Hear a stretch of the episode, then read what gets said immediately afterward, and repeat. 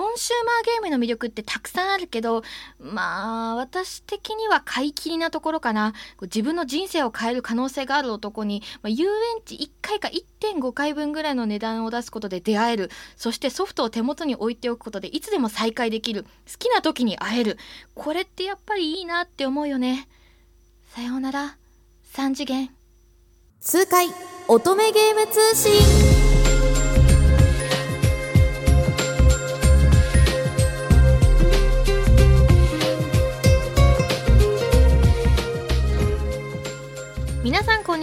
崎千穂です。この番組痛快乙女ゲーム通信今回で第74回目の放送になります。この番組はその名の通り乙女ゲームとそれに関連する情報をお伝えしていく番組です。乙女ゲームとは画面の向こうからかっこいい男の子たちが私たちに愛をささやいてくれるそんな夢のような女性向けの恋愛ゲームのことです。本日特集させていただきますのは株式会社拓陽工業さんによるゲームブランド拓陽さんでございます。拓代さんの乙女ゲームというと、え、直近では先月7月11日に、え、カエル畑で捕まえてというゲームの任天堂スイッチ版。そして7月25日には死神と少女のプレイステーションビータ版が発売されたばかりでしてこの番組がですね、えー、今回で74回目の放送になるんですけれどもずっと私拓代さんのゲーム特集したくてタイミングを狙っていたので今だと思って今回オファーさせていただいたところ快くですね、えー、取材を受けていただきまして、えメールインタビューという形ではございますが今回特集させていただけることになりました。本当にありがとうございます。メールインタビューにお答えいただきますのは、えー、拓陽のエグゼクティブプロデューサーの田口茂弘さん。えー、そしてですね、えー、カエル畑で捕まえてなどなどの、えー、シナリオを手掛けていらっしゃいます井上修さんと白鳥ゆあんさんのお三方でございます。久しぶりにこういうねあの深いクリエイターインタビューっていうのがこのラジオでお届けできてすごく私も興奮しております。メールもですね久しぶりに募集させていただいたんですけどもすごくたくさん来てですねすごいあの嬉しい同志と思いながら読ませていただいたのとお一人お一人のメールの熱量と文章量がすごくて。いや本当にたくさんの方々に愛されてるブランドだなっていうのを改めて感じました。そんなところもねご紹介しながら本日は、えー、楽しく30分間聞いていただきたいと思います。よろしくお願いいたします。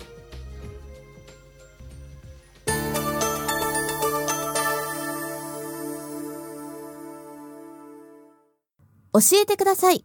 ゲスト様にしつも。改めまして本日特集させていただきますのは拓陽さんでございます。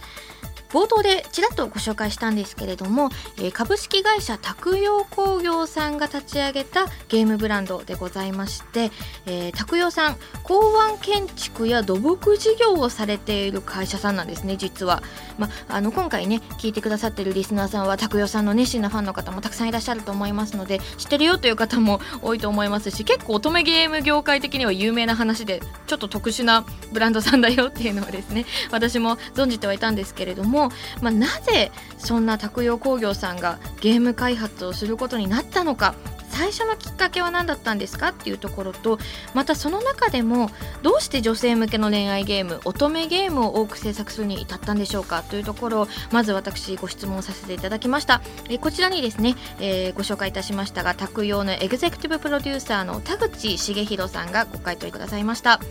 リスナーの皆さんはじめまして卓用エグゼクティブプロデューサー田口と申します。本日は痛快乙女ゲーム通信様で特集を組んでいただき本当にありがとうございます。いやこちらこそです。ありがとうございます、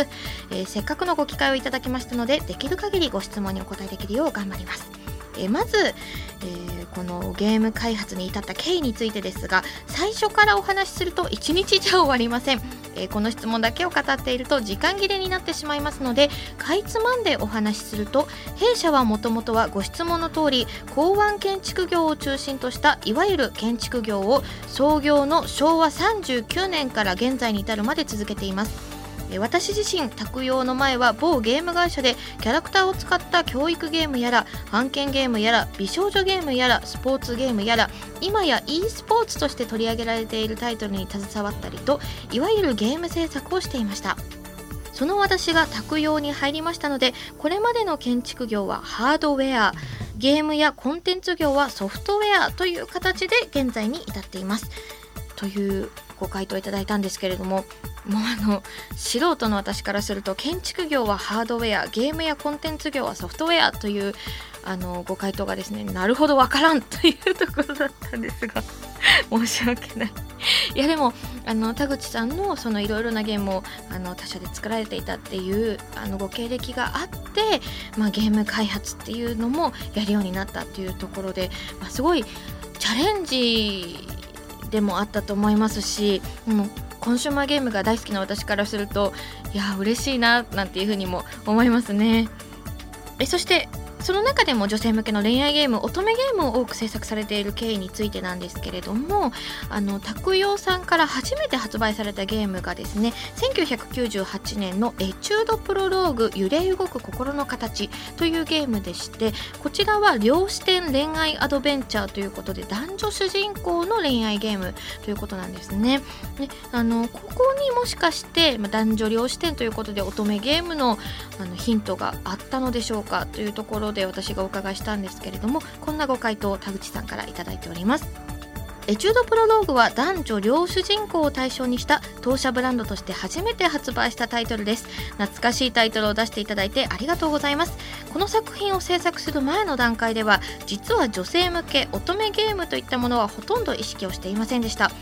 当時はお店に行ってもゲーム雑誌を買ってもほぼ男性ユーザー前提となっているところが多く男女に楽しんでもらえたらまた男女それぞれからの視点の理解や一番は男女キャラクターの心情や思いがそれぞれに表現して伝えられたらと思っていました。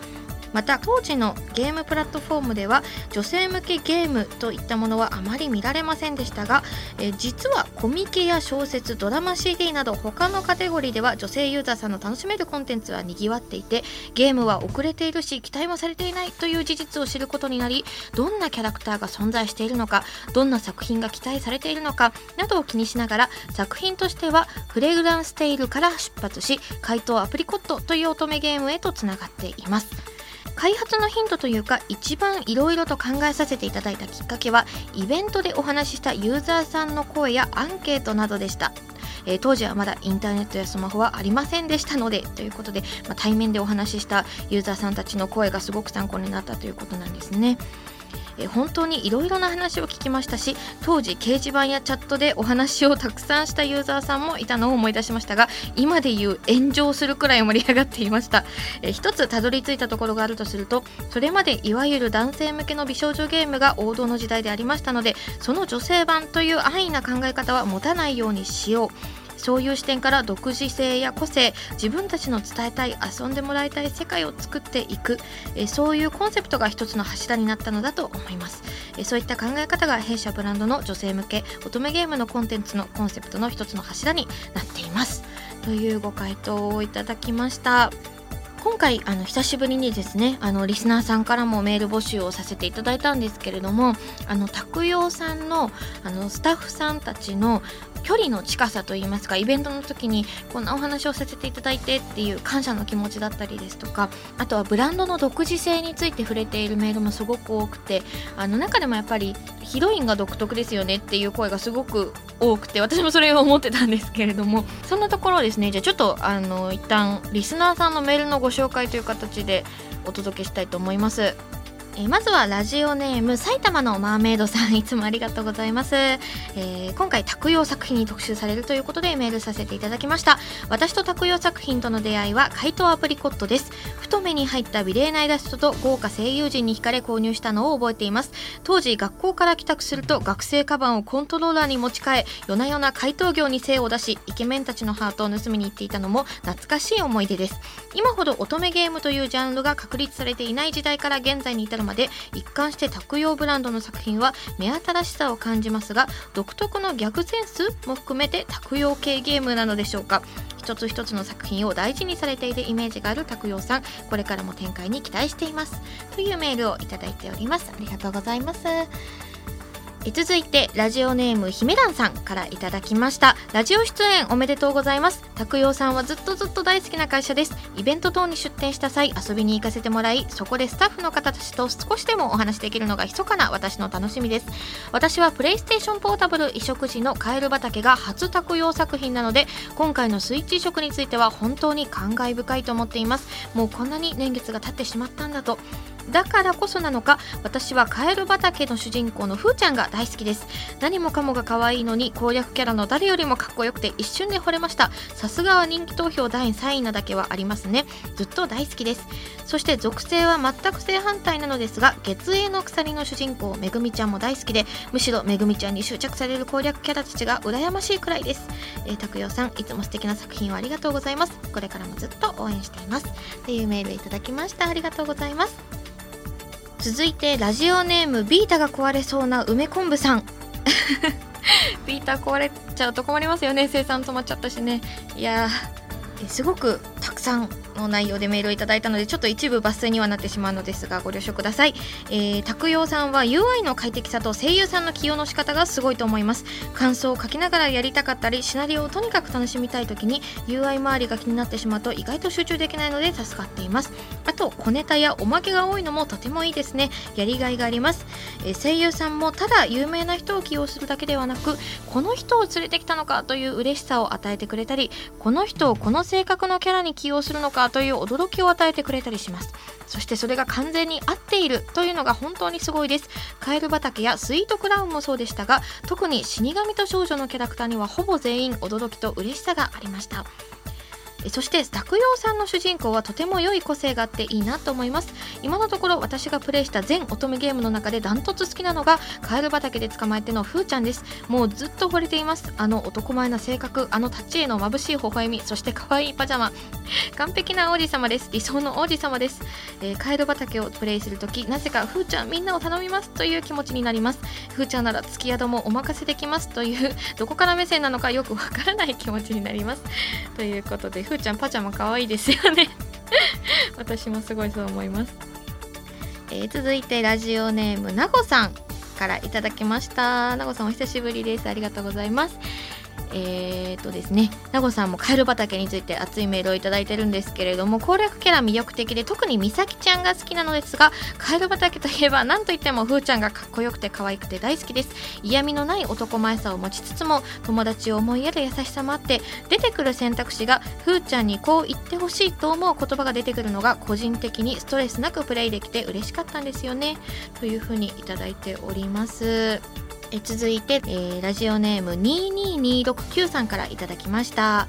この度はカエル畑そして死神と少女の移植おめでとうございます。そしてありがとうございます。初めてプレイした商業乙女ゲームがカエル畑で捕まえてでそこから様々な作品に巡り合えたのでカエル畑には感謝してもしきれません。拓陽さんの乙女ゲームの癖の強い主人公たちと攻略キャラサブキャラたちが織りなす物語とシリアスギャグ問わずキャラクターたちの掛け合いが本当に大好きです。またカエル畑やパニパレのようなギャグから、えー、スイクラスイートクラウンえー、月影の鎖のようなシリアスまで自由自在に心を動かす物語を作られるライターさんのおかげで毎回ドキドキしながらプレイしております。一番好きなキャラクターは菅野風ちゃんです、えー、唯一無二の存在である彼女に心をつかまれております。彼女の攻略ルートを今でも夢見ております。来年スイートクラウンは5周年。カエル畑は10周年とのことなので何か展開を期待してもよろしいでしょうか？また今年の、えー、AGF アニメイトガールズフェスティバルの出展もありがとうございます。楽しみにしております。というメールをいただきました。